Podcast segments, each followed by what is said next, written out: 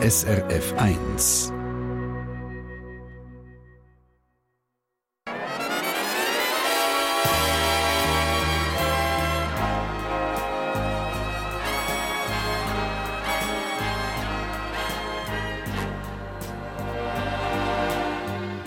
Persönlich.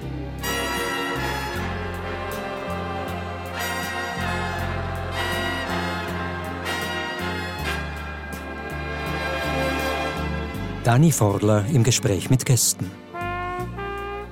Frohe Ostern allerseits und schönen guten Morgen. Willkommen zu persönlich live aus der Kunsthalle Appenzell. Dankeschön. Schön seid ihr dabei. Wir sind heute eine Mannenrunde und ich freue mich sehr, euch meine Gäste vorzustellen. Der Cellist Martin Tillmann hat mal den Traum gehabt, Rockmusiker zu werden. Das hat ihn nach Los Angeles gezogen, wo er als Rezeptionist bei einem grossen Aufnahmestudio erste Kontakt zu der Musikbranche gemacht hat. Mit seinem Elektrocello hat er schließlich Fuß gefasst zu Hollywood, hat 25 Jahre lang mit dem berühmten Komponist Hans Zimmer dort geschafft und ist ein sehr erfolgreicher Filmmusiker und Solist geworden. Der 59-jährige Martin Tillmann ist hier bei uns. Herzlich willkommen, guten Morgen. Guten Morgen. Danke vielmals. Merci. Sein äh, Medizinstudium hat der Mädel Fuchs seinerzeit an Nagel gehängt. Statt der akademischen Laufbahn hat er sich autodidaktisch zum Fotograf ausgebildet. Und mit seinem künstlerischen Schaffen hat er sich in den 80er Jahren einen Namen geschaffen, der bis heute Strahlkraft hat. In Bildband und anderen Publikationen hat er unter anderem auch viele Arbeiten über das Appenzellerland und seine Traditionen herausgegeben. Er wohnt auch hier in der Gegend zusammen mit seiner Frau, der 72-jährige Mädel Fuchs. Guten Morgen. Guten Morgen miteinander.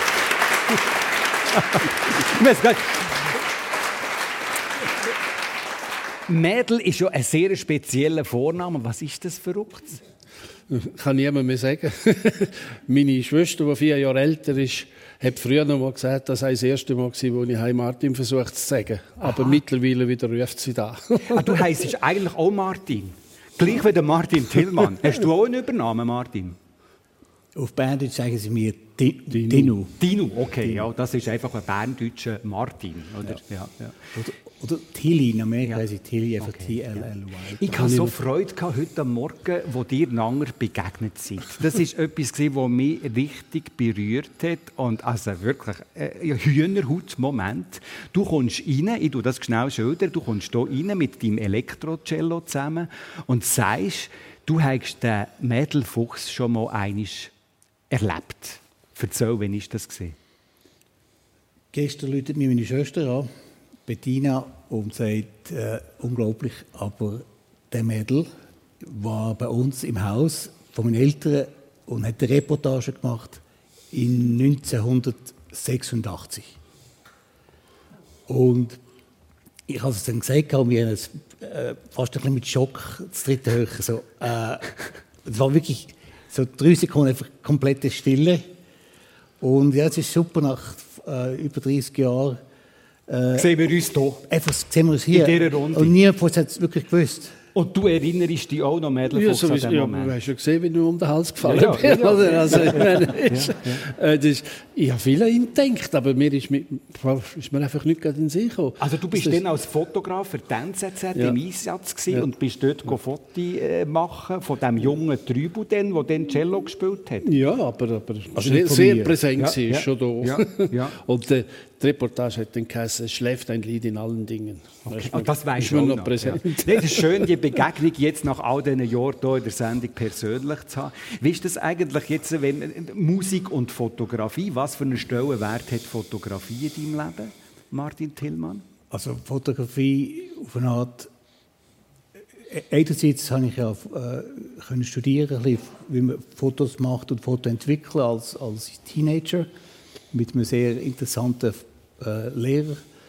Und dann ist das Kino ist ja auch eine Art Fotografie. Ja. Ja. Und mich, mich hat es immer fasziniert. Also Bewegung und, und Farben, äh, Schattierungen, was man da musikalisch kann noch unterstützen oder äh, also für mich hat es sehr viele Parallelitäten ja. zwischen dem Film und, äh, und der Fotografie. Der Stellenwert von der Musik für dich, Mädelfuchs? Ja, ich kann nicht ohne leben. Also, das ist, und ich merke mehr, wenn ich, wenn ich merke, dass ich keine Musik mehr höre, dann weiss ich, geht mir schlecht. Ah ja, du hörst vom Morgen bis zum Abend Nein, Musik, nicht, aber wie? einfach viel, viel, viel. Und im Labor ständig. Ja. Und im Labor, früher hat es im Labor noch etwa die mal 14, 16 Stunden gegeben. Mhm. Das mag ich jetzt noch mehr. Mhm. Aber äh, das ist natürlich schön. Dann kann man drei, vier Opern nacheinander hören oder einfach so laufen lassen. Wenn ich einmal Musik mache, jetzt im, im Labor, es ist in einem Haus, wo es einen Haufen äh, Atelier hat, also auch psychologische Praxisen und so. Und dann kommt es mal etwa die klacken. Oh nein, so einer bist du, was so richtig laut Und darum da muss ich da Samstag, Sonntag, die Rockmusik laut, da muss ich Samstag, Sonntag machen. Dann, dann habe ich dir einen Vorschlag. Du spielst einfach Metallica auf 11 und dann hörst du nicht einmal das Klopfen. Gute Idee. Gute, Gute Idee. Idee. Aber Musik laut hören ist natürlich einfach auch ein besonderer Wert. Es wird noch emotionaler, wenn es also fast ein bisschen körperlich wird. Du hast jetzt äh, als Beruf Musik und Emotionen vermitteln, Martin Tillmann. Was ist Musik für einen Spruch für dich? Was für, wie verbindend erlebst du Musik? Also für mich war Musik äh, immer eine Faszination, so mit zwei, dreijährig wo meine Mutter uns äh, Musikklasse gegeben hat mit einer Lehrerin. Und dann haben wir die ersten Erfahrungen gesammelt. Wir haben die ersten Blockflöten, Bambusflöten haben wir gemacht, mit den ersten Loch gebohrt. Äh, und das Cello anfangen zu spielen.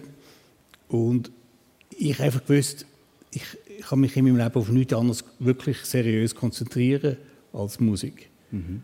Und in der Schule nachher auch, ich war der schlechteste Schüler, den es auf dieser Welt gibt nach fünf Minuten, wenn Mathematik oder, oder Grammatik, französische Grammatik oder deutsche Grammatik dran ist, sind einfach meine Ohren automatisch zu. Mhm. Und da haben sie nachher irgendein Fenster gefunden. Mhm. Meistens der Bauernhof gegenüber von Scholimo, Familie Schee. Und dann bin ich nachher irgendwie nach einer halben Stunde, äh, weil die Schule ist von, von meinem Vater war, also konnte ich da können sagen, ich muss unbedingt zum Bauern arbeiten heute. Ja. Ja. Ist der, der also das hätte dich mehr interessiert als jeglicher genau. Schulstoff. Oder? Mhm. Und heute verbindend ist Musik natürlich, wo immer du bist auf dieser Welt, du bist schon viel gereist, ist das der Spruch, wo alle reden, nämlich die Musik. Ja, und es gibt nichts Schöneres, als wenn man irgendwie auf Japan kommt und sich mit drei Musikern trifft, ja. wie heute. Ja. Und nach fünf Minuten ist einfach die perfekte. Kommunikation. Ja. Was so funktioniert, eben über Musik. Ja. Wir haben jetzt hier schon einen kleinen Abstecher gemacht, wo du erzählt hast von deiner äh, Dunkelkammer und der Sound, der dort zum Teil am Wochenende auch mal sehr laut herrscht. Ich meine, dass du eine Liebe hast zur Dunkelkammer. Mädelfuchs ist ja auch klar. Wer Fuchs heisst, irgendwie so eine dunkle Kammer, gell? äh, was passiert denn da in dieser Arbeit? Was ist das für ein Lebensgefühl, wenn du dort innen bist, in diesem Dunklen? Ja mal ist mit sich, in, mit, in seiner Arbeit, mit seinem Instrument, mit dem, was ich beschlossen habe, mit mir in meinem Leben zu arbeiten. Ich, ich arbeite mit Licht. Ich will Licht direkt umsetzen und nicht über einen elektronischen Impuls, sondern das Licht direkt auf ein Silberkristall umsetzen. Und das Mittel dazu ist eine Kamera, die sehr wenig, äh, an und für sich sehr wenig hat. Sie hat äh, den Verschluss, Blende und, äh, und scharf einstellen. That's all. Und damit kann man wahnsinnig viel machen und im Labor viel machen. Und es entstehen kleine Wunder, einfach wenn man, wenn man dann, wenn ich ein Bild im Kopf habe, wenn ich es aufnehme und dann sehe, ja, jetzt ist auf dem Papier so rausgekommen, wie du hast wollen. Dann ist das, das, das Größte. Das grösste Glücksgefühl. Und es hat für mich zwischen ihnen, ist jetzt halt neben, was für mich sehr, sehr wichtig ist, bei der analogen Fotografie, ich arbeite mit Licht. Und negativ einspannen in die Rolle muss man mit absoluter Dunkelheit machen. Und man muss alles tasten und machen wie ein Blinden. Und für einen Moment muss ich das Leben mit einem Blinden teilen. Das ist für mich sehr, sehr wichtig, um das Licht umsetzen Und das ist der Anfang im Labor, wenn man die Fotos gemacht hat. Und dann geht es dann über und im Schaffen, eben ja, je nach da geht von ganz verschiedenen Musik her, ist es einfach ein, ja, ist eine Freude. In deinem Labor ist Musik auf der einen Seite, haben wir schon erfahren. In deinem Labor hat es auch verschiedene Bilder. Es hat auch ein Porträtbild von deiner Mutter. Was hat das für eine Bedeutung für dich? Das ist halt... Äh ich bin, wir hatten einen Großvater, der so eine Klinik gegründet hat und da haben meine Eltern dann übernommen und ich bin mit 10 von daheim weggekommen, nachher nur noch in der Ferie und mit 16 stirbt die Mutter. Mit 16 ist deine Mutter, Mutter gestorben. gestorben. Das ist sehr dramatisierend so für dein Leben. Gewesen, sehr, ja. Ich war ein, ein wilder Kopf, aber eben auch ein Mami-Titi. Mhm. Ganz zugleich. Und dann ist das Mami weg, Und oder? dann ist die weg. Und, und äh, ja, das, das hat mich für ein Jahr schon zur Bahn ausgehalten. Ja. Und, und dann habe ich im Prinzip ein bisschen gewusst, jetzt bist du allein. ja. Du bist in einer Ärztefamilie aufgewachsen, zusammen mit zwei Schwestern und einem Bruder in Zürich, im Tessin, dann nachher später in die Kante gegangen, in Drogen. Du hast eigentlich nie so richtig fest Wurzeln geschlagen in dieser Kindheit, immer wieder ein bisschen hin und her. Ein Manko aus heutiger Sicht? Ja, offen also ein Manko, der auch ein Vorteil kann sein kann, mhm. dass man, dass man ich bin, ich habe klar immer Heimat gesucht. Mhm. Und da im Appenzellerland, ich bin als Freak ins Appenzellerland gekommen, an, an wirklich letzten Ecken von Gas. Mhm. Und habe eigentlich überhaupt nicht da bleiben. Ich habe nur eine billige Loge gebraucht, um nachher zu reisen mhm. Und zumal sind die Wurzeln gekommen, auch mit dem Bauer, von dem, wo ich das Haus gemietet mhm. hatte. Und da ist dann zumal gekommen und ich habe dann angefangen, Sachen zu fotografieren im Appenzellerland. Ich weiß nicht, ob wir noch drauf kommen. Und dann habe ich gemerkt, einen muss da dokumentieren. Und da ich jetzt halt eingesehen. Zum Glück. Und heute ist er hier bei uns in der Sendung persönlich, der Mädel Fuchs und zusammen mit dem Martin Tillmann, der mit drei Schwestern aufgewachsen ist. Und wir haben jetzt schon ein bisschen gehört auf dem Cholimont, also im Berner Seeland, auf der einen Seite im Sommer. Im Winter habt ihr aber mit der Familie in Zürich gelebt. Das ist schon ein sehr spezielles Modell, oder? Warum? Ähm, mein Vater war äh, öffentlicher Lehrer und hat äh, mit 24 sich entschieden, weil ich ein paar Schüler aufnehmen und auf, auf eine Alp gehen und die privat unterrichten und das ist irgendwie ein Erfolg geworden. Mhm. Zwei Jahre später hat er die Scholimo-Schule gegründet. Ja. Die Idee war, dass Kinder aus, aus der Umgebung Zürich kommen, für ein halbes Jahr auf dem Scholimo sind in einer Internatssituation und dann im Winter sind wir in Zürich gewesen. und das war sechste Klasse als Vorbereitung für Sekundarschule oder Gimmi. Die meisten Kinder sind sehr überfordert gewesen, meistens von den Eltern, wo ihre zwölfjährige Bub angeschaut haben und gesagt, du bist Rechtsanwalt, gell? Ja. Ja. Oder du bist ja. Doktor. Und äh, es spannend, wir ein grosses Haus auf dem Scholimo und eine 50 Quadratmeter Wohnung. Also ganz anders als Zürich, nehme ich an, oder? In Zürich hat er ein bisschen engeren Rahmen gelebt.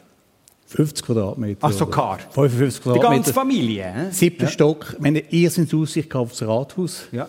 Und alle haben natürlich gemeint, wir leben in Saus und Braus. Wir hatten kein Badzimmer für die ersten zehn Jahre, sondern eine Blechbadwanne, einen Durchlauferhitzer und einen Schlauch.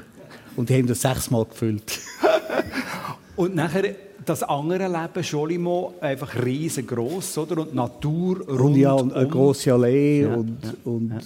Felder. Und dort bist du oder seid ihr in der Familie alle zusammen und habt Zimmer dort verbracht. Ja. Musikalisch, wie bist du dort geprägt worden? Also, ich habe ja am Anfang gesagt, eigentlich hast du Rockmusiker werden Ja, also die ersten Jahre war einfach klar, du musst das Instrument lernen. Ich habe nie so richtig gewusst, was ich mit dem Cello eigentlich machen soll, aber ich habe gefunden, es hat einen coolen Sound. Und dann, so mit 14, 15, habe ich angefangen, die ersten Rockalben hören von Toto ah. und Chicago. Und ich habe die Platte immer umgekehrt und gesehen, Los Angeles, Los Angeles, Los Angeles, also, Los Angeles. Von dort ist das alles aufgenommen und vertrieben worden. nach Los Angeles. Ja, ja. Ja. Das ist schon dort entstanden, die Idee, das zu machen. Oder? Aber als siebenjähriger Cello, das ist ja jetzt auch nicht das Instrument, das so einfach ist. Oder? Es braucht ja unglaublich viel Disziplin.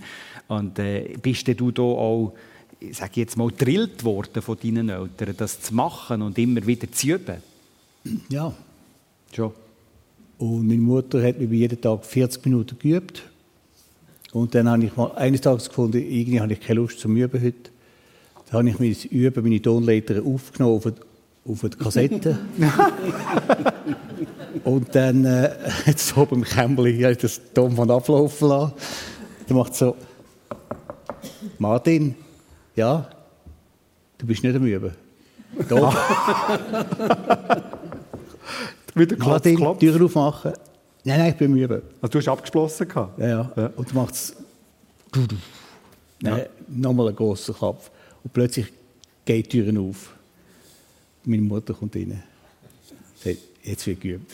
So bringt das natürlich überhaupt nichts, wenn man die Tonleiterin einfach ab Tonband abspielt. Schöne Geschichte von Martin Tillmann. Es hat sich gelohnt Aber dank äh, meiner Mutter, muss ich wirklich ein Kompliment machen, äh, habe ich das können weiterziehen, weil ohne eine solide Ausbildung kann man nicht aufs, einfach so aufs Instrument gehen und Freiheiten haben. Also ich glaube, die ganze, der ganze Kompromiss und die ganze Lehrzeit ist äh, hammerwichtig. Bravo der Mutter.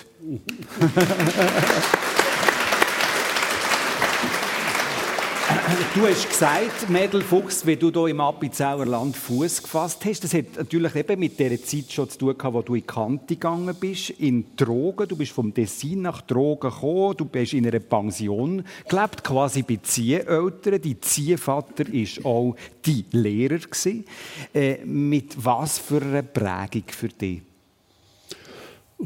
Er war äh, Prorektor von der Kante und Historiker. Er ist der, der die, die beiden grossen Bände Osserroder Geschichte geschrieben hat und Pressegeschichte.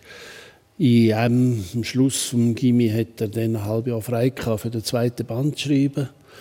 Und da mehr vom, von Tragen hat man am Samstag noch bis Samstag um 12 Uhr Schule gehabt. Und die Zugverbindungen sind nicht so gut gewesen. Dann hat es keinen Sinn gemacht, auf ins Tessin zu gehen. Ja. Bin ich Samstag, Sonntag eben da gewesen. Und wenn er dann in der Kantonsbibliothek, so bist du auch noch gewesen, Kantonsbibliothekar, nebens braucht hat, eine Hilfe, dann habe ich können helfen und, und da ist für mich Geschichte in mir gekommen. Und wenn ich dann nebst dem Medizinstudium neben das Studieren hätte wollen, wäre es Geschichte gewesen, aber das ist dann eben familiär nicht gegangen. Das ist familiär nicht gegangen, weil die Erwartungshaltung von deinen Eltern, respektive von der Am ganzen Vater. Familie, Vaterseite vor allem, ist war, der Mädel, der muss auch Arzt werden. Also ja, das ist, ja, hätte ich nicht einfach so. Äh, ich dann, als ich Medizin aufgehört habe, habe ich, habe ich JUS angefangen. Kann man ja wenigstens noch Bundesrat werden oder so, oder? und, und habe dann einfach gemerkt, nach drei Semestern, nee, das interessiert mich jetzt einfach noch viel weniger. Und dann hast du alles an Nagel gesagt. Was ist denn das für ein Befreiungsschlag? gewesen? Ja, fest. Also ich habe aufgehört zu studieren und hatte dann gerade die Möglichkeit gegeben und bin dann mit einem Freund für fünf Monate auf Amerika. Ah, schau jetzt. Und durch Amerika durchgereist, frei. Schande oder nein, für mich, wir sind nicht auf Los Angeles.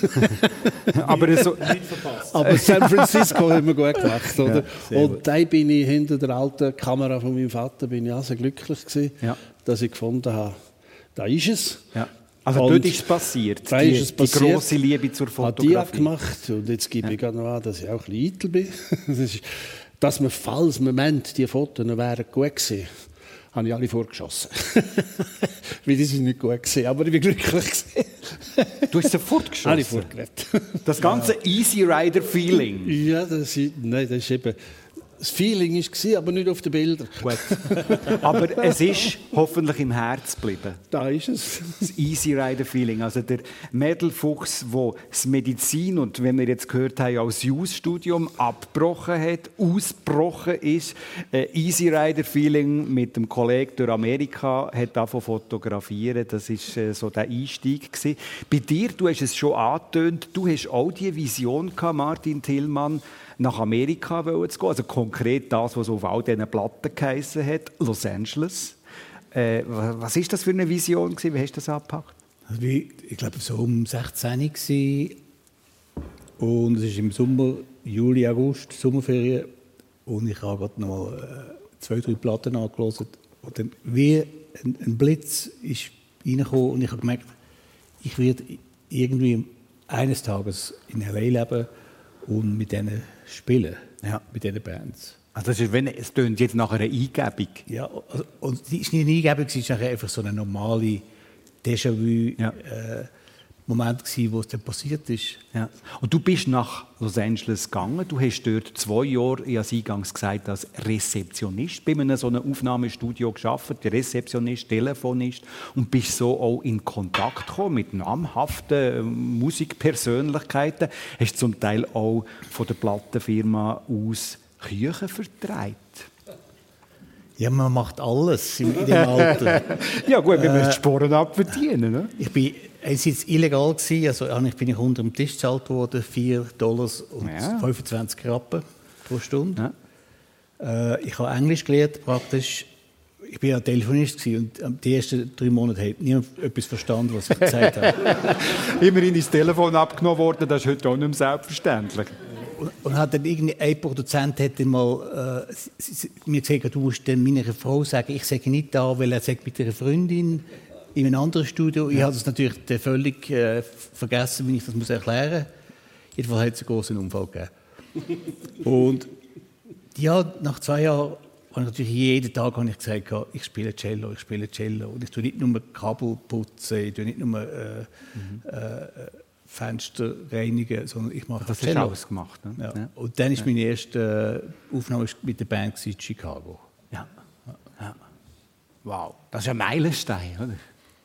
Mit der Band Chicago eine Aufnahme zu machen. Ja, so könnte ich sagen, jetzt kann ich das Telefon einfach mal auf, eine, ja. auf den Apparat und, und das Cello auspacken, das erste Mal nach zwei Jahren, das war schon... Äh nach all diesen Fensterputzaktionen und so. Aber eben das mit den Küchenverträgen hast du jetzt noch nicht gesagt. Du hast Küchenverträge, ja, zum Teil äh, bei, bei namhaften Persönlichkeiten. Der, ja, der Produzent von, von Chicago, sein Name ist David Foster. Und David Foster ist in Amerika einer der grössten Musikproduzenten vom 20. Jahrhundert oder 21. Jahrhundert. Und der hat eines Tages mir eine Liste gegeben für Weihnachten, dass ich Lemon Cakes, 50 Stück, müsse abholen in Beverly Hills in seiner Lieblingsbäckerei, Konditorei. Und hat mir die Liste gegeben. Und nachher ist auf der Liste ist einfach Barbara Streisand, Burt Bacharach, Burt Reynolds, äh, also wenn ein Abspann in einem Film... das ist unglaublich. Ja, äh, ja 50, 50 nehmen und dann könntest du heute nie mehr machen, weißt du, die Adresse öffentlich mitteilen. Dann, Ach, du hast die Adresse gekannt, hast dann nachher ja, mit dem Auto... Ja, bin nachher zu Willen gefahren, habe dann geläutet. und, und, dann habe ich gedacht, jetzt kommt irgendwie Barbara Streisand und sagt, hey Martin, I can't wait for my cake. Das ist natürlich nicht passiert. Nein, das ist nicht da passiert. Da kommt irgendwie ja, äh, ein Putzequipe oder, oder ein Mitarbeiter und sagt, thank you very much. Ja, aber gleich, schon nur auf dem anwesend zu sein. Aber ich habe einen, der mich reingelassen hat, war der Bird Baccarat. Und der, weil er mich kennengelernt im Studio ein Jahr vorher, haben wir einen, einen lustigen Moment gehabt. Und dann hat sie gesagt, komm, komm auf, du musst meine Frau kennenlernen. Sie schreibt die meisten Lyrics für meine Songs. Und das, das war einer von diesen persönlichen Momenten, wo ich muss sagen, das ist äh. Und auf ganz einen einzigen wichtigen, so persönlichen Moment äh, möchte ich auch noch schnell sprechen kommen, nämlich auf die Bekanntschaft mit dem grossen, bekannten Komponist Hans, Hans. Zimmer. Wie, wie bist du zu dem gekommen? Also ganz logisch passiert. Ich bin äh, ich habe teilgenommen an einer Fernsehserie mit einem Musiker, wo wir eine Episode gemacht haben, einmal pro, pro Woche. Und die war relativ bekannt in, in Amerika. Und anscheinend hat es die Hans gehört. Und er fand, das sei noch ein interessantes Instrument. Das Elektrocello. Ja. Das ist ein Instru Instrument, das interessant ist. Ja, das, das hat ja nicht jeder. Genau. Ja. Und dann habe ich äh, mal eines Tages eine Nachricht bekommen vom Hans. Da ist der Hans Zimmer. Was er nachher auf dem Telefon beantwortet. Genau, ja. Leute mir an. Ich war gerade auf Tournee in, in Australien. Und dann bin ich zurückgekommen, habe ihn getroffen im Studio und er sagt, ich habe einen Film mit dem Robert De Niro, der heißt The Fan. Und in diesem Film ist der Robert De Niro der absolut paranoide Fan von dem Sportler.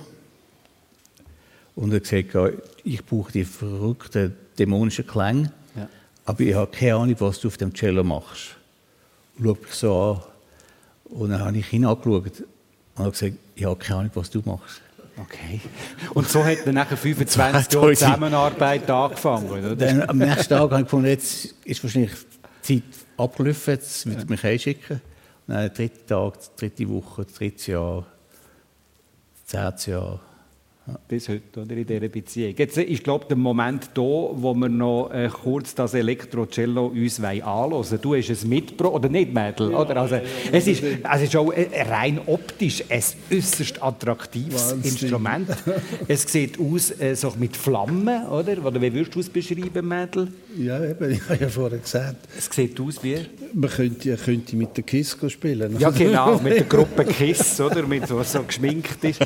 Also jetzt, ich meine, wir können ja jetzt hier nicht irgendwie ein 5-Minuten-Stück, aber einfach ein Müsterli, wie das tönt. Also, der Hans hat dem Instrument äh, ein Wort gegeben, oder einen Namen, einfach der Secret Weapon. Das wow. Weil, geheime Waffe. Da, da kommen ja, Klänge ja. raus, wie zum Beispiel Wind. Müssen wir noch schnell anschauen, jawohl.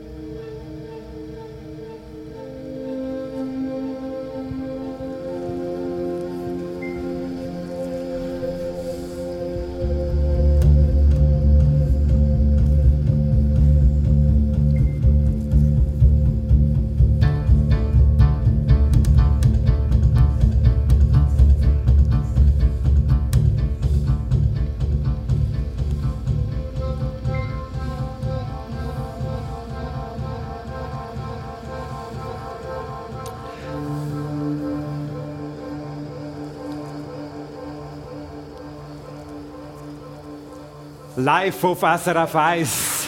Der Martin Tillmann mit seinem Elektrocello. Mir glaubt sich gerade, also, ich hoffe, du hast, ich hoffe, du hast eine CD von dem. Gibt es eine CD? Gibt es nicht? Oder irgendeine Aufnahme. Das wäre jetzt neben für mich hey. für Samstag, Sonntag im Labor. also ich, ich, ich könnte an Yoga-Events kommen, ja. Oder ich komme zu euch für eine Birthday-Party. Ja, ja. Nein, es gibt äh, in dem Sinne nichts, aber ich habe eine, äh, eine Band, die wir jetzt spielen ja. im Mai. Und dann machen wir so das ist ein grosser Anlass, der angesagt ist. Mhm. Dann nachher im Theater 11, 5. 6. Mai findet das oh, statt. Wow. Ein riesiges Ding. Superhuman heisst das Programm. Aufwendig inszeniert mit Traritra. Da kommen wir dann noch schnell darauf sprechen. Jetzt möchte ich wieder mal in dein Leben abtauchen, Mädel Fuchs. Und zwar äh, hast du ja vorher gesagt, es hat den Moment gegeben, wo du alles an Nagel gehängt hast mit der akademischen Laufbahn. Du bist auf das Easy Rider Feeling, auf das Amerika hast dort wirklich die grosse Liebe zum Fotografieren entdeckt, aber wegen dem hat man ja noch keinen Brotjob. Du hast ja viele andere Jobs gemacht. Ziemlich, also auch auf dem Bau. Schon, ja, schon Studium. Ja. Also ich muss sagen, im Studium hat dann relativ bald einmal hat mir die Uni von außen besser gefallen als von innen. also, und habe ich Job gemacht, alles Metzgereiausläufer und, und, und Bau und Bachverbauungen und, und Teufelzeugs und, und Weihnachtsdekorationen im Globus, Kugelschreiberverkäufer im, im Glattzentrum. Das bist du alles gesehen. Und es gibt sogar, also das Ding, Saint Parkhaus Zürich, hast du auch mitgeholfen bauen? Silmoli Parkhaus, eine Spirale, ich weiß jetzt nicht mehr, ob es ist die Abwärts- oder die Aufwärtsspirale, wow. aber die habe ich ausgeschaltet. Hey, jetzt lernen wir den Mann endlich kennen, der das ausgeschaltet hat. Ist sehr ein strenger und ein auch gefährlicher Job, gewesen, aber ja. ich habe ihn geliebt. Aber wie hast du in den 80er Jahren Fuß gefasst als Fotograf? Äh, eben nicht. Ja. da ist es also 70er Jahre bis in die 80er, bis Anfang 80er Jahre eben nicht. Ich habe immer geschafft und mit dem Geld irgendwie über die Runde gekommen. Und im 80er habe ich dann gefunden, das ist brotlos. Und bin auf die wahnsinnige Idee gekommen, Weinbauer zu werden. Um, Schon eine schöne romantische Idee. He? Eben. Ja. Ja, ist ähm, im, dann auf, im Burgund. Und ja. da ist dann, ja, das wohl nicht können fertig, also ja. Du bist auf jeden Fall wieder zurückgekommen. Ich bin zurück, ich bin das erste Opfer von der, vom Front National. Die haben mir auf die Schnarre gegeben. Und dann bin ich wieder hergekommen. Und dann, und dann bin ich wirklich, man hätte durch Namen müssen auftun, dass ich komme. Also ich bin wirklich am Boden zerstört gewesen. Und dann hat ein Freund, den ich in Zürich wieder getroffen habe, von, von der Jugend her auch schon, von Fluenteren schon kennt habe, der hat bei der NZZ als Wirtschaftsjournalist geschafft ist ins Wochenende und gesagt, ich habe einen Freund, das ist ein guter Fotograf, gebt ihm eine Chance. Voilà. Das war deine so Rettung, sozusagen, oder? Und die Start? Ist, das, also, nein, da bin ich ganz, ganz kurz davor. Gewesen. Ja. Ganz, ganz kurz. Aber dann ist es schnell gewachsen. Und, und dann ist es sehr schnell gegangen. Und, also und in deiner Biografie sieht man einfach, mit 32 hast du schon dein erstes Buch über das Appenzellerland herausgegeben, später ja mehrere ja. Bildbände an diesem speziellen Platz, Appenzellerland. Was ist so speziell da? Da war eine Art Grund. Ist hier bei der NZZ eben am Wochenende, ich, meine, ich habe Ernst Scheidecker als, als Bildredakteur gehabt, das hat nicht jeder. Und das der hat auch viel dann du könntest auch weitergehen. Und man könnte in Stufen gehen, also äh, Komet und, und Keystone und, und, und dann schlussendlich Magnum. Und genau in dem Moment kommt der Peter Kickheis, der war damals ganz ein berühmter Verleger gewesen, mhm. und will mit mir ein Buch machen über das Appenzellerland. Mhm. Und dann habe ich das gemacht und sehr akribisch. Und in diesem Buch habe ich dann eben gesagt, da muss man, da muss man machen, da muss man machen. Und habe da, da muss man verfolgen. Das dann beim, beim Viehschaubuch dass die daraus 13 Jahre werden und alles, da habe ich hier noch nicht gewusst. Aber du hast ja als jemand, der sich hier in dieser sehr ländlichen Gegend hat bewegt, äh, hast ja du, du bist doch gleich der langhaarig, ich sage jetzt mal der langhaarig Freak gewesen, gell? Also ich sage es jetzt so, wie ich es gehört habe, der hure Harli. Der Harli? wie, wie gewöhnt man dir hier Vertrauen von den Leuten, was ist schon ein wesentlicher Punkt, um zu fotografieren. Wie gewünscht du Vertrauen als Horley? Horley, ja. ja. Einfach all wieder gehen. Ja. Bin dann vielleicht schon am Anfang ist, ist ja, völlige Ablehnung gewesen. und dann ja, der kommt gleich all wieder und dann einmal da und dann haben die Experten mit mir angefangen zu reden und so und da ist dann einfach spannend geworden und schlussendlich bin ich drin gekommen und da ich sagen, dass ich also 1998, als das Fechschaubuch rausgekommen ist, da bin ich auch ein halber Experte gewesen. Also da ist wirklich ernsthaft, das ist eine ethnologische, klare äh, Darstellung von, von Viehwirtschaft und Fechtzucht und ja, das ist, das ist gültig bis da. Heute ist alles anders. Aber Kultur und Tradition festhalten, das ist deine Mission. Verstehe ich das richtig? Das ist ja, im, im Appenzeller Randbuch habe ich eben auch der Arthur, der ist ein sogenannter behinderter, kleinwüchsiger Mann, Hausierer. Mhm. Für mich ganz prägend für mein Leben. Ich habe gesagt, den will ich auch unbedingt drin haben. Mhm. Und dann bin ich mit ihm auf Tour gegangen. Als Hausierer? Als Hausierer. Und ja. hat dann einmal, so, wo wir an der Straße gelaufen sind, haben die Autos vorbei und alle gelacht. Und ich dachte, oh, was haben die jetzt da? Ist mir nachher in sich oder? Dass ich einem 85 mit einem kleinen Tagesrucksäckchen und der kleine Arthur mit seiner Riesengrenze, da muss sicher gut ja. aussehen. und da war schön. Und nachher hat eine andere Gehag, alles. Das, du hast Häg fotografiert, den ganzen Bildband ja. über Häg. Nicht nur fotografiert, sondern auch philosophiert. Dargestellt, ja. Dargestellt, ich habe versucht, das Menschliche an den Häg rauszuheben. Das ist jetzt noch schwierig, wenn man das hört, denkt es mir, hä? Ich habe, da habe ich gesagt, zeig mir, wie du hackst und ich sage dir, wer du bist. und, und, und da ist, habe ich am Anfang auch nicht gewusst. Ich habe einfach angefangen, als ich gehört habe, die Tagverordnung ist aufgehoben. Verordnung, neben nie Gesetz gewesen. und dann habe ich gewusst, das muss ich machen. Wie? Habe ich erst im Verlauf gemerkt. Oder? Mhm. Und nachher, nach elf Jahren, musste ich hören, weil ich einfach nicht all die gleichen Hacken fotografieren kann. Da kann ich heute sagen, das Buch hat 100 Bilder, vom, vom Titelbild bis auf Druckseitenbild und steht kein einziger mehr. Kein einziger von Hacken. Er hat sie festgehalten, Tag. Der Mädelfuchs hier in der Sendung persönlich gibt er in das Schaffen Einblick. Zusammen mit dem Martin Tillmann. Ja, also wir dürfen ihn ganz gut applaudieren. Der Martin Tillmann, der als Solist und Komponist 25 Jahre in L.A. selber äh, geschafft hat, äh, Filmmusik schreiben. Wie, wie, muss man sich das vorstellen? Kannst du uns da einen ganz kurzen Einblick geben? Wenn man dort die Szenen angeht, ist man da selber auch ein bisschen wie ein Schauspieler? Lebt man das mit und kommt dann nachher die Musik aus einem raus? Oder wie geht das? Also ich glaube schon, du, im Normalfall liest du ein, ein Drehbuch und du kommst eine Idee über von der Geschichte. Und dann das zweite Treffen, das man hat, ist meistens ein, äh, ein, ein Meeting mit dem Produzenten, dem Regisseur, wo man den Film anschaut, meistens so die Original, also die Verfassung vom Ende vom Master.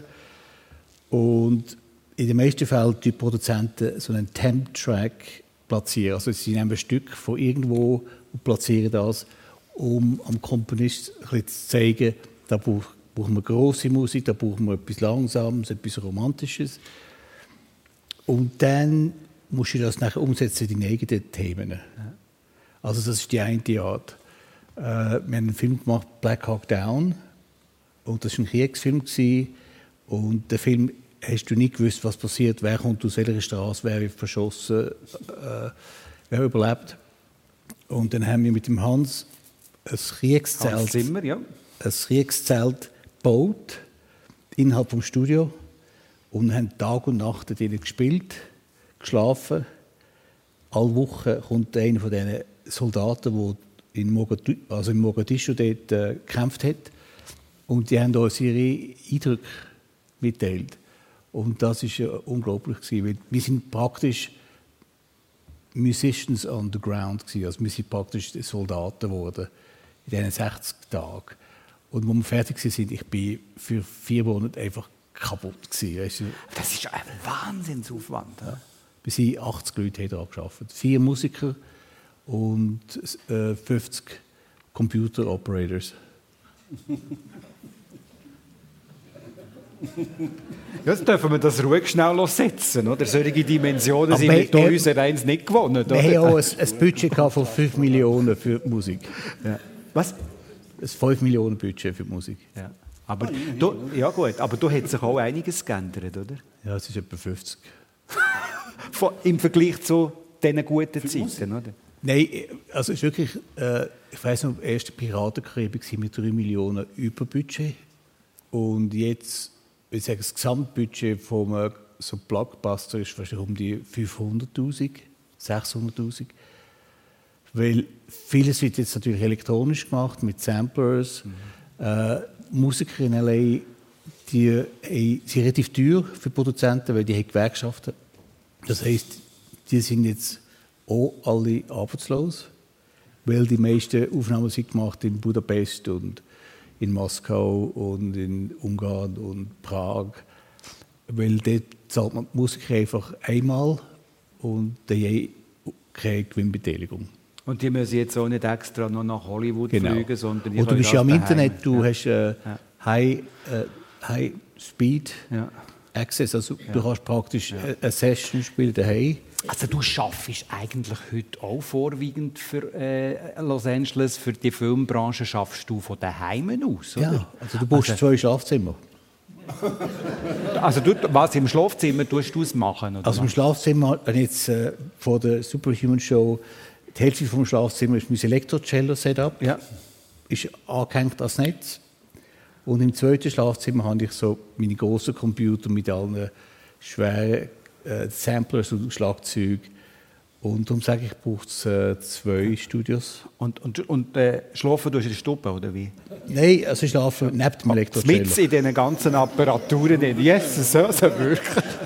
Und du tust, wenn du Filmmusik, um das noch schnell abzuschließen, die Filmmusik tust komponieren, produzieren, dann äh, machst du das quasi auf Halde. Das geht einfach in eine Library, in eine Bibliothek, wo sich nachher Filmproduzenten, Regisseure können daran bedienen oder? Genau, das ist wie äh, Shutterstock, wo du äh, eine Plattform hast, du kannst die äh, Musik aufladen. Das sind meistens zwei, drei minütige Stücke. Ja. Von ganz dunkel, Drama bis zu Comedy. Ja. Und meistens im Normalfall sind das 12.000 Titel.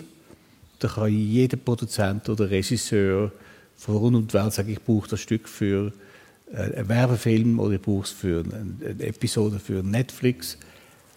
Und das ist... Äh, ja, jetzt können wir hier mal einen Einblick über in eine Welt, die man so auch nicht kennt. Ja, und ja. die ganze Welt vom Film ist sich natürlich wegen dem iPhone total am, am ja, also es wendet sich jetzt ja. sehr, weil auf dieser Größe sieht man nicht mehr wirklich, was für Schauspieler mitmachen. Es geht nur noch um, um Geschichten, ja. das Multitasking. Ja. Äh, dass man, die, die Jugendlichen haben keine Geduld für mehr als drei Minuten. Ja. Da machen wir jetzt einen Schwenk in eine ganz andere Welt an dieser Stelle. Und das ist die Welt vom Mädel Fuchs, seine zweite Heimat, Andalusien. Ende Mai, nehme ich an, ist es dann wieder so weit, wenn dir, äh, du mit deiner Frau an das grösste religiöse Fest von Spanien geht, eine Prozession. Jetzt weiss ich nicht mehr, sie heisst Rome Romeria del Rossio. Rossio, genau. Was fasziniert dich an dieser Wahlfahrt? Es ist es hat ganz klar einen religiösen Untergrund. Der ist, also ich bin zur Kirche austretender Protestant und nicht so die mhm. katholische eintreten, aber ich kann denen ihre Ritual oder die, die physische Verehrung von einer Statue, da kann ich nicht teilen, aber den ganzen Rest kann ich teilen. Mhm. Und das ist eine Gemeinschaft. Wir sind Triana, das, es gibt äh, Bruderschaft, Hermandades heißt auf Spanisch. Und da gibt es über 100. Wir Triana sind die grössten, das sind 15.000 Leute. Das ist ein riesiger Auszug aus Ägypten. Da geht es vom, vom ganz Armen, der kommt wie ein, armer, wie ein Hamburger Zimmermann mit einem Säckchen bis zu Leuten mit klimatisiertem Lastwagen. Da hat es einfach alles. Und Triana braucht 10 Hektare nur fürs Übernachten. Also ist im Appenzellerland wäre das nicht so gut möglich.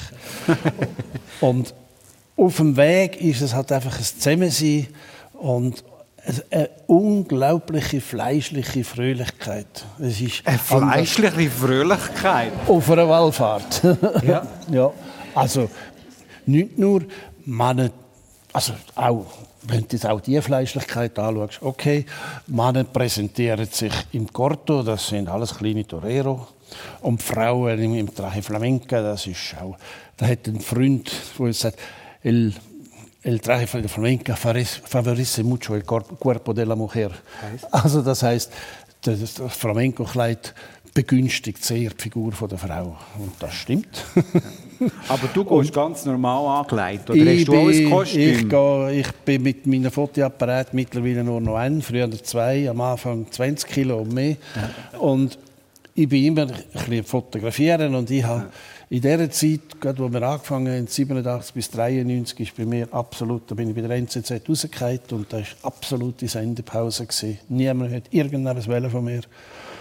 Und die haben mich gerade ab dem ersten Jahr aufgefressen. Dort in Andalusien? Andalusien, da, da habe ich kiloweise Bilder gebracht und verschenkt. und schwarz-weiß, natürlich immer.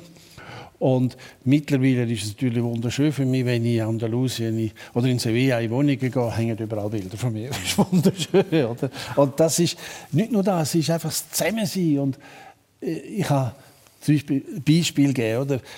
Bin gelaufen, habe, habe fürchterlich Rückenweg gehabt. Und fast nicht mehr laufen, das stimmt. Und da muss fürchterlich ausgesehen haben. Da hat eine angehalten mit, einer Güte, mit einem Gütschli und gesagt, Martin, da unten bin ich der Martin. Weil Medelfuchs, das ist in Andalusien nicht so gut. Ja gut, das ist jetzt verständlich. Da sprechen sie nämlich Made Futsch aus. Darum bin ich lieber der Martin. Ja. Und dann hat sie gesagt, Martin, zu bitte, also steig auf. Und dann sagt nein, nein, nein, schau, Parada ist da vorne, da kann schon noch anlaufen. Sagt sie, ja, du hast nicht gut zugelassen. Steig auf, ich lasse dich nicht mehr weiterlaufen. Und so hilft man einander. Ja. Oder? Das ist, man ist Egal wie, man kommt sicher miteinander an. Spürbar die Begeisterung von Mädelfuchs, von dieser Prozession, die Ende äh, Mai wieder stattfindet. Immer vor Pfingsten, also von Mittwoch vor Pfingsten bis Freitag nach Pfingsten. In der Sendung persönlich jetzt noch ein Abstecher äh, zu den grossen Konzerten und Begegnungen, die Martin Tillmann auch hatte. Äh, ich, ich, ich habe schon in der Ankündigung zur Sendung gesagt, Sting, B.B. King, Elton John, mit solchen Grössen bist du schon auf der Bühne gestanden, jetzt ohne gerade alle durchzunehmen. Wenn wir uns vielleicht jetzt mal auf Elton John äh, konzentrieren, da bist du äh, auftreten an einem Elton John Konzert auf der Bühne im Madison Square Garden in New York. Was ist das für ein Moment gewesen? Ja, es war noch speziell gewesen, weil ja. also es, es, ist eigentlich einfach lustig, weil es könnte ich, aber der passieren mit, mit Freunden oder Familie. Jetzt in seinem Fall war einfach der Eltern gewesen. und ich habe seinen Musical Director gehört, der David. Und wir haben zusammen mit dem Hans drei Jahre vor dem Konzert einen Film gemacht, zwei Filme. Und dann hat mir der David Johnson mal angerufen und gesagt, du, der Elton wird 60, er möchte einen Special Guest. Und er will die Sängerin. Und dann sagte David, aber du bist doch äh, eigentlich der Hauptsänger, du musst die Bühne nicht teilen an deinem 60. sondern du doch äh, dein Lieblingsinstrument einladen. Und dann hat er mich eingeladen. Ja. Und dann bin ich dort hergekommen. Wir haben äh, äh so ein Studio auf der Größe von dem Haus probiert. Und am zweiten Tag bin ich total nervös gewesen. Ich noch Sachen, die, die Songs noch nicht ganz können spielen. Dann macht er so zu mir. Und ich sage, shit jetzt geht es bergab. Was sagt einfach, thank you very much, but ja. you're gone. I cannot ja. take you. Ja. Bin ich hergelaufen und sagte, Martin, would you like to join the band? Also würdest du dabei sein in der Band? Ja, permanent. Und dann ist aber mein Freund David gesagt, nein, äh, du würdest es lieber für sechs Monate mit ihm Tournee zu machen, aber es ist recht erschöpfend, einfach die unglaublichen Reisen und Wartereien. Und, und der Eltern ist, ist super, aber er ist auch recht anstrengend. ja.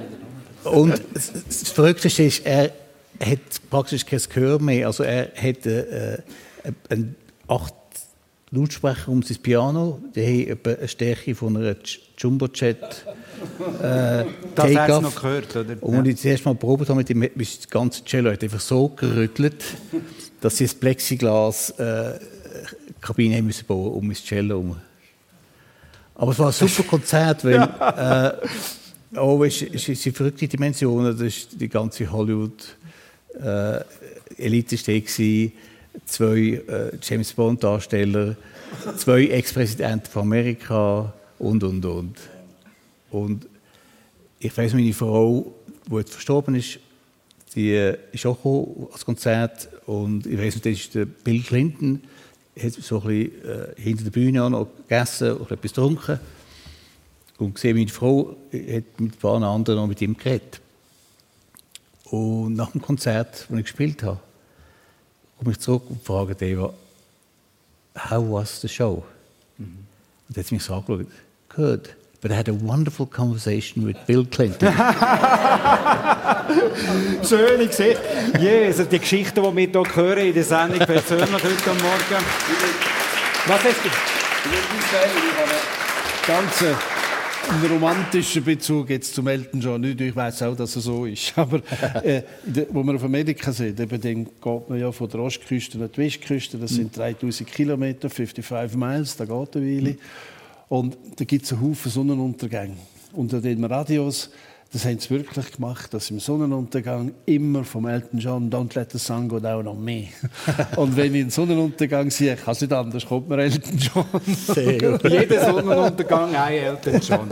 Ich möchte jetzt zum Schluss von der Sendung noch auf das kurz zu sprechen kommen, was du schon angesprochen hast. Anfangs Mai, dein erste Live-Programm, Martin Tillmann, auf der Bühne, 5. 6. Mai im Theater 11 Zürich. Ein riesen Ding. Superhuman heisst es. Aufwendig inszeniert, ein Spektakel mit Rock Rockband, zehn, zehn Cellisten, Perkussionisten, Soulsängerin und eine grosse Live-Show. Was wird da im Publikum geboten? Hoffentlich etwas Gutes. Ja, das tönt dem einfach mal aufwendig. Nein, also, es ist das Interessante ist, es hat nicht viele Leute, die, die Musik können von Superhuman. Also es ist auf eine Art ein verrücktes Experiment. Aber ich weiß von den drei Shows, die wir gespielt haben vor etwa fünf Jahren in L.A., das ist sehr gut angekommen. Und was äh, das Unglaubliche daran ist, ich habe sehr verschiedene Musikstile eigentlich zusammengebracht. Das ist einerseits Electronic Dance Music, äh, klassische Musik und Psychedelic Rock'n'Roll. Also, nicht schlecht, Mädel. Da suche ich die jetzt noch. Jetzt nur Billett. Ja. zwei, zwei. Und ich, ich habe es einmal äh, am Neurolog von meiner Frau, die etwa 84 war, äh, mal eingeladen in L.A. You're invited to see Superhuman. Da kommt der und sagt, äh, ich habe noch nie ein Konzert gesehen mit Elektronik und Lautsprechern. Mhm. Ist gekommen, ist dann wieder gegangen nach der Show, nichts mehr gehört für ein halbes Jahr. Ich und meine Frau gehen zu, zu, ihrer äh, äh, Sprechstunde und dann kommt er raus und sagt, Mr. Tillman, this felt like modern Wagner. Moderner Wagner, so ist es ihm vorgekommen. Und auf eine Art hat er recht. Also es ist, ich, ich probiere etwas zu machen, das frei ist von Formen. Ich will, dass Leute kommen können, die einfach gemütlich sind, weil für mich, für mich ist es manchmal sehr anstrengend bei klassischen Konzerten, dass man so muss wahnsinnig steif hocken. Ja. Und wenn jemand hustet, das war der Herr Meier. Das ist Frau Billeter. Hat sie echt eine Verkältung? und bei mir wird ich einfach, dass, dass äh, die Atmosphäre fun ist und, und äh, alles, was ich will, ist, dass die Leute am, am Abend heimgehen mit einem großen äh, Smile. Wir können das ausprobieren. Das erste Live-Programm von Martin Tillmann, Superhuman, 5. 6. Mai im Theater 11 Zürich. Und die Zeit ist durchgerastet, wie verrückt in dieser heutigen persönlichen Sendung wieder ein ist. Ich möchte mich ganz herzlich bedanken. Ich gehe mal davon aus, wir sehen uns am nächsten äh, Mal Mädel Fuchs bei ihm hier im Konzert, oder? Äh, würde ich jetzt ja, sagen. Also, Merci vielmals für den Einblick in die Biografie, in euren Alltag. Mädel Fuchs und Martin Tillmann. Danke euch vielmals äh, fürs Dabeisein heute am Morgen. Ich wünsche euch allen eine wunderbare Ostern und alles Gute. Heiz gut zusammen. Tschüss aus der Kunsthalle Appenzell. Und heute noch, heute noch ein buon pranzo.